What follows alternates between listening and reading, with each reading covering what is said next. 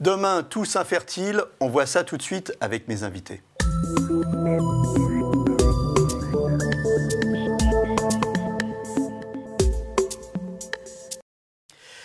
Les études scientifiques s'accumulent pour nous alerter sur le déclin de la fertilité. Alors demain, tous infertiles, eh c'est la question qu'on va se poser avec mes invités euh, sur le plateau. Avec moi, euh, Brigitte euh, Fanny Cohen, vous êtes journaliste santé.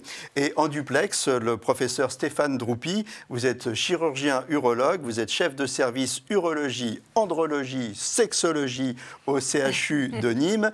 Et tous les deux, eh bien, vous êtes co-auteurs de Demain, tous infertiles. Alors, Brigitte Fanny euh, Cohen, qui a eu l'idée de ce, bouquin? Alors j'ai eu l'idée de, ce livre, euh, effectivement. Alors c'est Demain tous infertiles avec un point d'interrogation. Eh hein, ce n'est pas une affirmation. Euh, pourquoi ce livre? Parce que vous l'avez dit, les études s'accumulent et montrent euh, qu'il y a un déclin de la fertilité chez l'homme.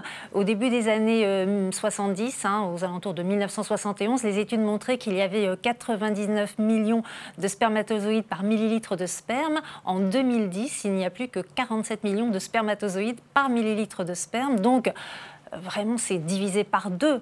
Alors ça ne veut pas dire pour autant que euh, ce sont des moyennes, bien sûr, mhm. hein, mais ce sont des études qui ont été faites dans de nombreux pays, ça ne concerne pas qu'un pays, donc c'est sur le plan international que la fertilité se joue. Euh, ce sont des moyennes, cela ne veut pas dire que les hommes ne peuvent pas avoir d'enfants, enfin pas du tout, mais euh, il y a quand même une baisse inquiétante. Alors 47 millions, bon, c'est quand bah, même suffisant, mais ce qui est inquiétant, c'est la courbe, c'est la baisse. La courbe, hein, on dit que si ça continue comme ça, bientôt il n'y en aura plus beaucoup. Exactement. La définition de la professeur Droupi À partir de quel moment on dit qu'on est infertile alors, on dit qu'on est infertile lorsque euh, on essaye d'avoir un enfant de façon régulière, sans contraception et euh, pendant un an et qu'on n'y arrive pas. Mais en pratique, ce qu'on peut dire, c'est que euh, dès qu'on a un doute sur sa fertilité et que ça commence à traîner, ben, en gros, il vaut mieux consulter un médecin, soit un urologue si on est un homme, soit son gynécologue si on est une femme. Voilà, donc euh, on, consulte et on va bien sûr faire des examens. Alors quel type d'examen et pour chercher quoi?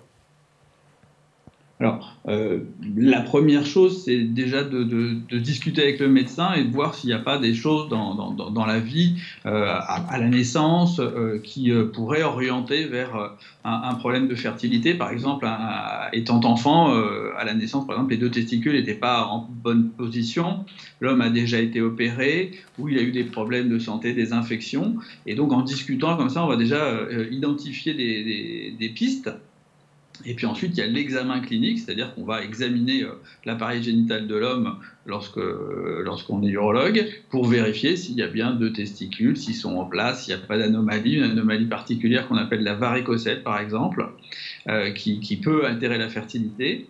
Euh, on va lui demander s'il fume, enfin tout, tout, un tas de, de, choses. Et puis ensuite, on lui va lui faire faire un examen qui est le spermogramme, qui va permettre justement de euh, quantifier et de vérifier la, la, la, la, qualité du sperme.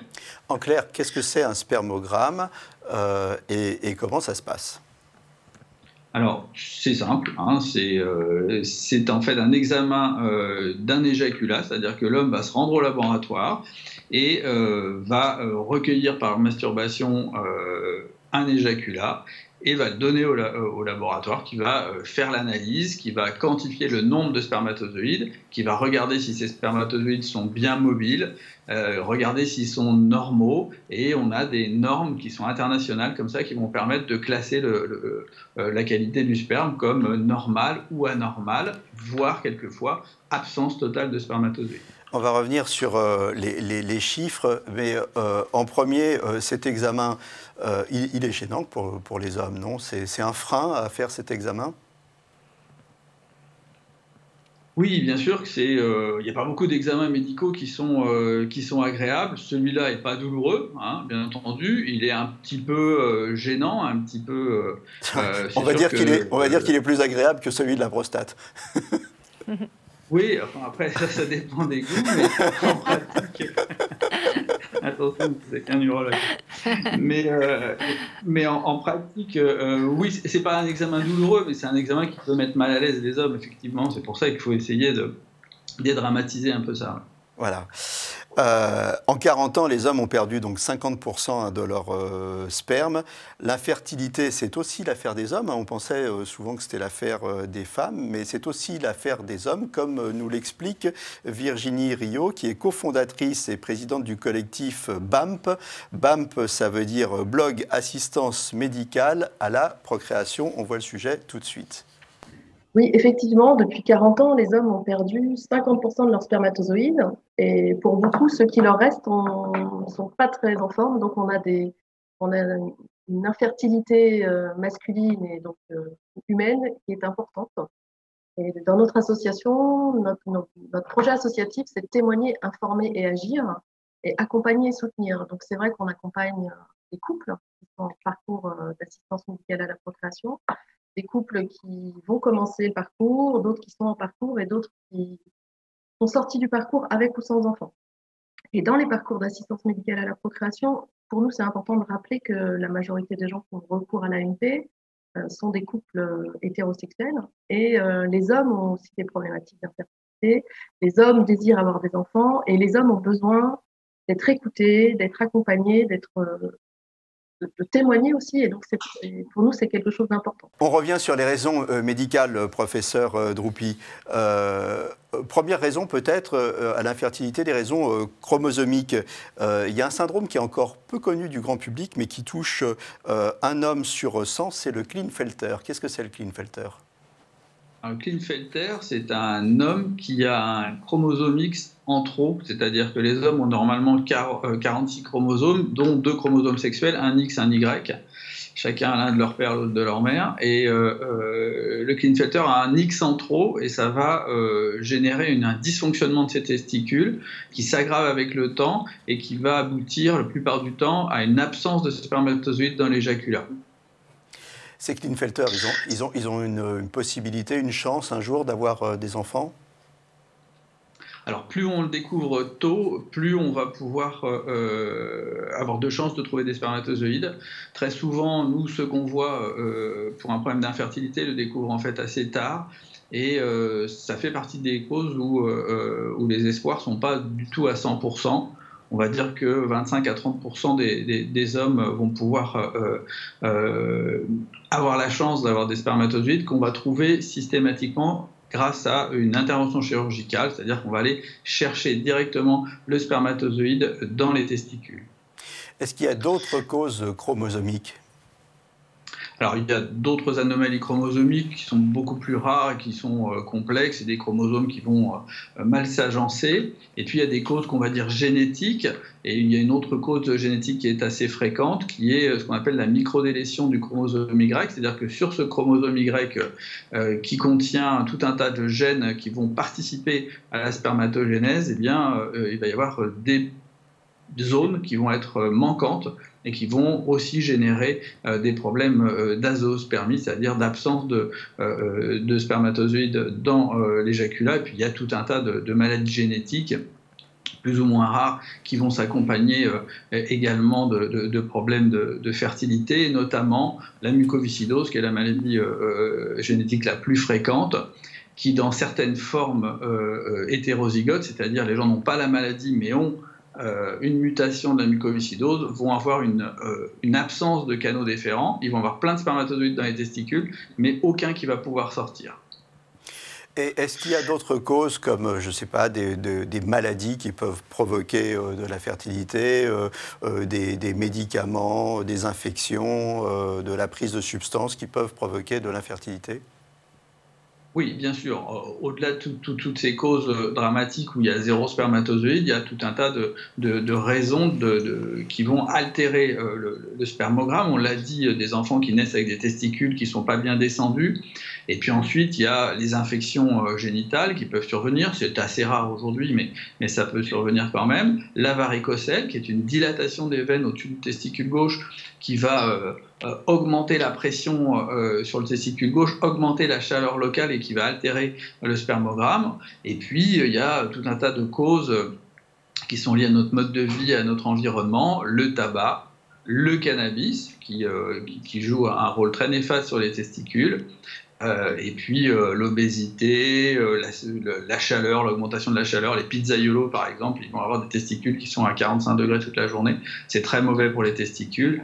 Et puis plein, plein, plein d'autres facteurs comme ça qui vont plutôt euh, générer une altération du spermogramme, c'est-à-dire un spermogramme pas tout à fait normal, avec des spermatozoïdes un peu fainéants, en petit nombre, ou alors euh, pas tous normaux, et, qui vont prendre beaucoup plus de temps euh, pour faire des enfants.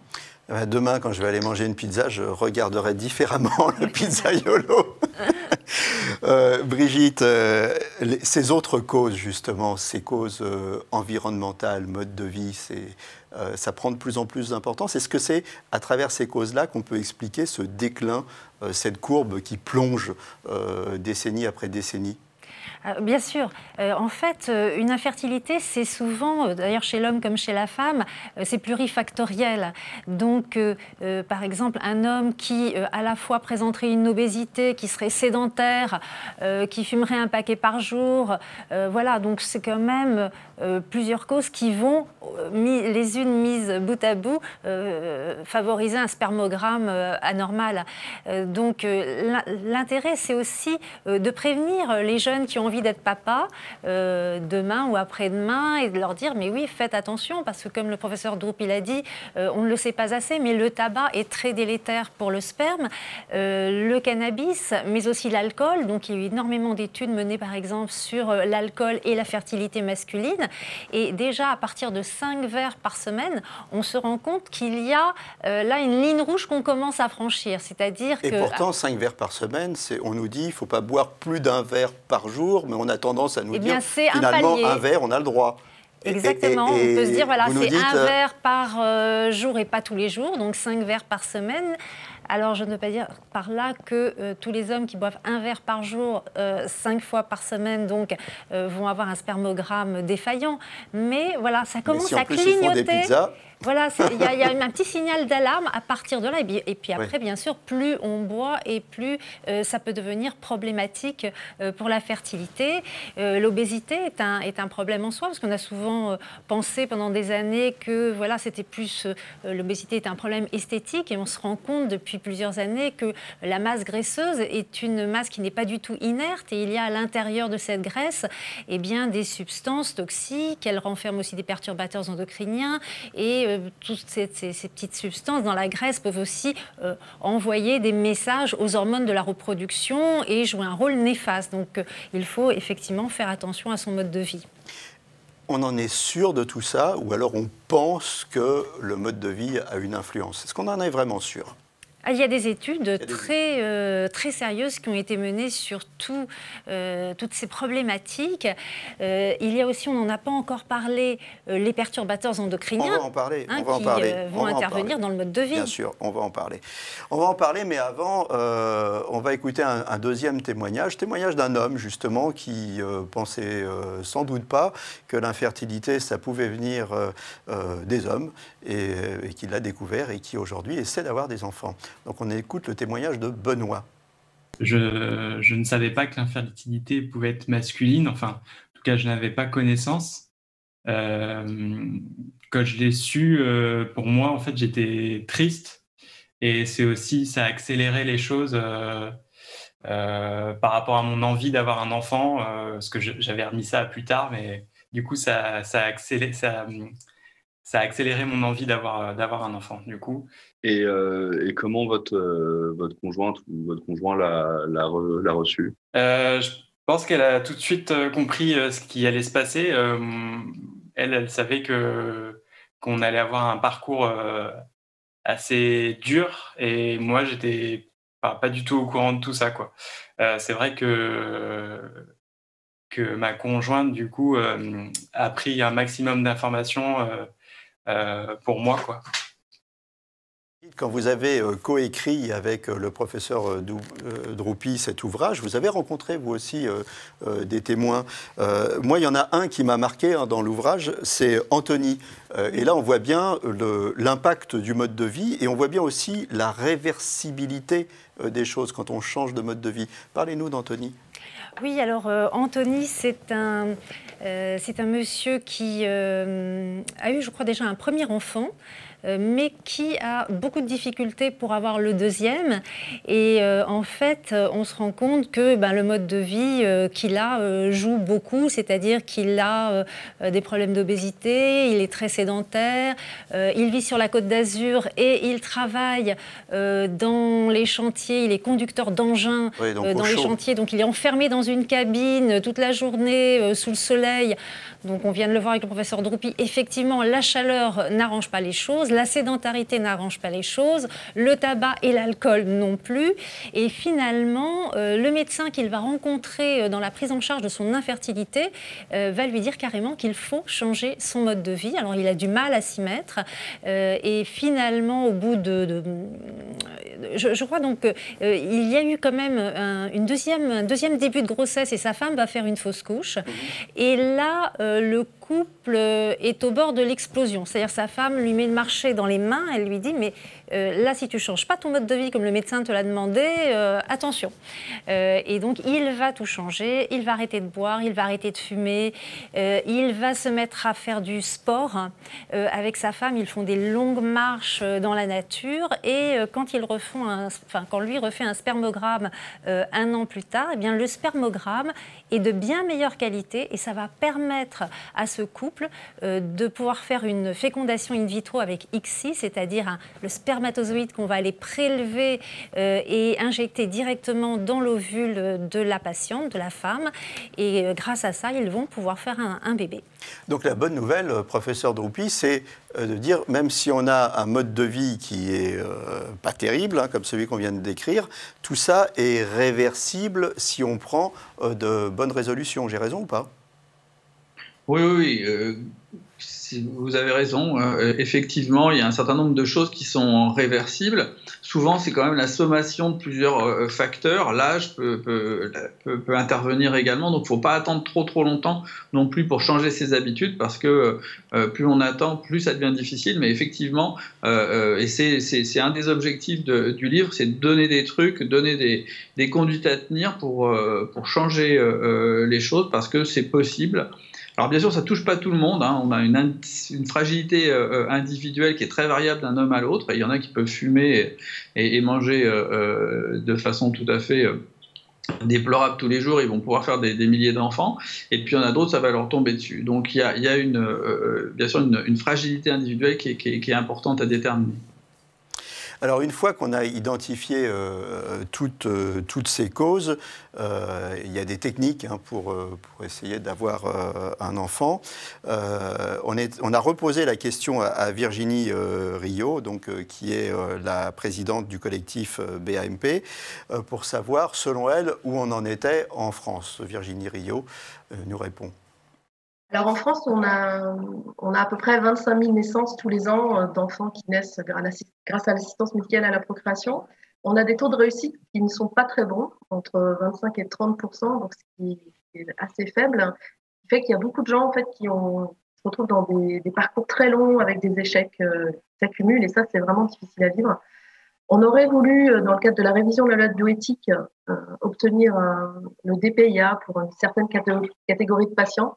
Et en fait, on l'a pas obtenu parce que au niveau politique, il y a eu un, refus catégorique, alors que les patients, comme les professionnels, on demande, on demande de pouvoir, pouvoir bénéficier de, ce, cet outil de diagnostic, et on ne peut pas. Alors qu'il y a vraiment une nécessité de d'avoir plus de moyens pour que les équipes puissent mieux accompagner les patients et d'avoir des taux de réussite un peu plus élevés pour qu'on puisse euh, moins s'abîmer dans les parcours d'AMP et parce que le voilà, parcours L'AMP, quand il dure dans le temps, c'est vraiment très difficile à vivre euh, socialement, émotionnellement. Et donc ça, il faut qu'on progresse à ce niveau-là.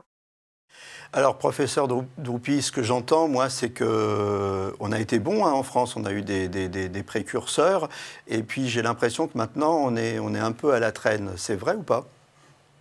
Non, je pense pas. Le, problème, c'est que notre système de santé, qui est un système où, euh, tout est gratuit, fait qu'il y a des choix à faire, comme toujours. Donc, euh, on peut toujours se, poser des questions. Après, il y a des solutions qui ne sont pas toujours non plus euh, gravées dans le marbre. C'est pas parce que les choses sont nouvelles qu'elles doivent être absolument appliquées. C'est vrai également qu'il faut, faire attention et, donner les meilleures chances à, tout le monde. Non, je pense que le système français est un système qui est extrêmement, on va dire, souple et avec une bonne technologie, après, il y a des choix éthiques qui font qu'il y a un certain nombre de gens qui vont aller euh, à l'étranger sur, euh, sur des, choses qui vont forcément bouger avec les lois européennes.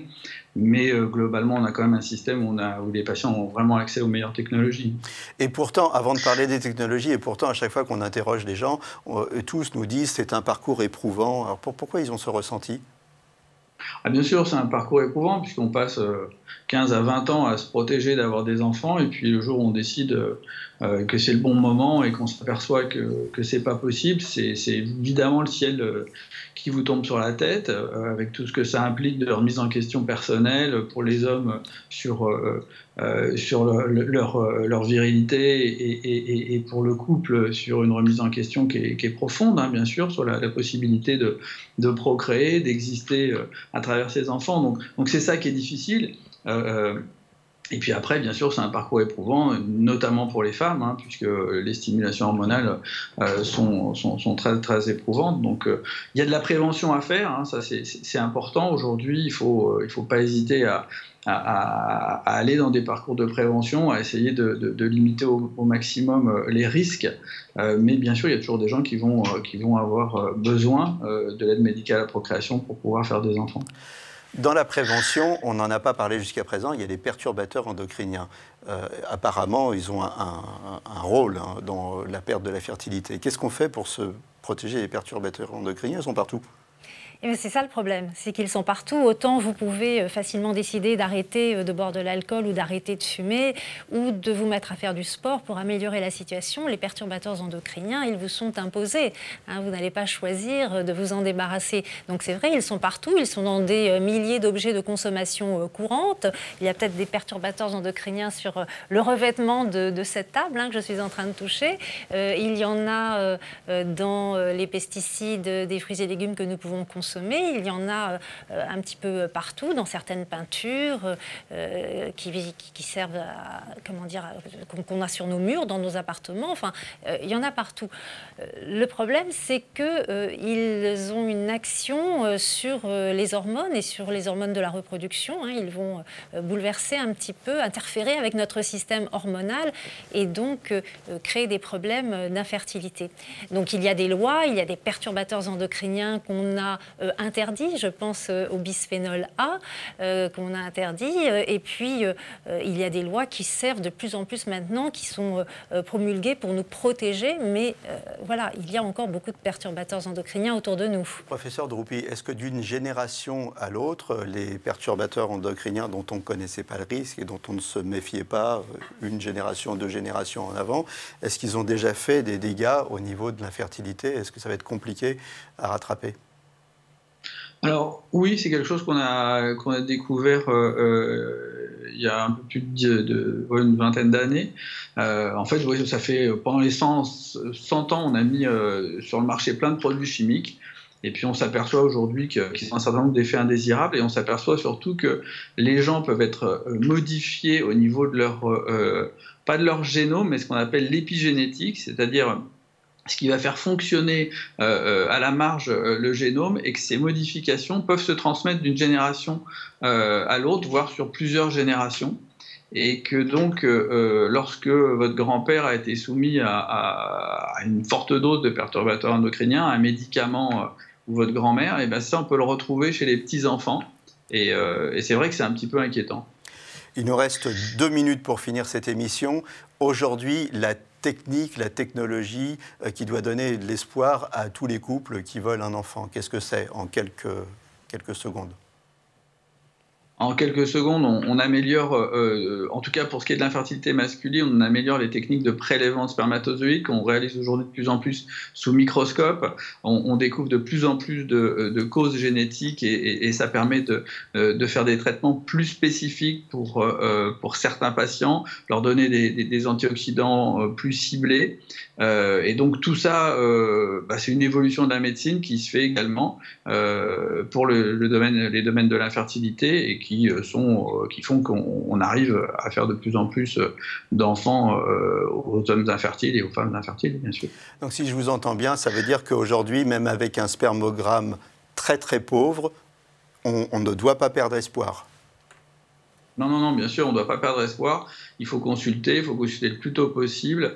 Et euh, bien sûr, les parcours sont, sont difficiles, mais euh, franchement, l'espoir est, au bout du tunnel parce que on a le droit à 4 FIV aujourd'hui en France remboursées, donc 25% à chaque fois, ça fait peut-être pas 100%, mais pas loin à la fin.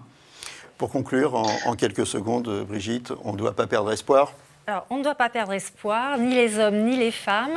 Euh, c'est vrai que le chemin est très, très difficile, euh, mais euh, il y a de bonnes raisons d'espérer. Et à côté de la médecine, de tout ce que vient d'expliquer le professeur Droupi, il y a aussi ce qui se développe beaucoup plus aux États-Unis, mais un tout petit peu en France actuellement, c'est le coaching périconceptionnel, c'est-à-dire qu'on va jouer sur le mode de vie, on va aider des hommes à améliorer leur mode de vie, leur alimentation, peut-être leur donner même des vitamines dont ils ont besoin, les aider à se remettre au sport etc. Et ça aussi, ça va être une part parfois euh, du traitement.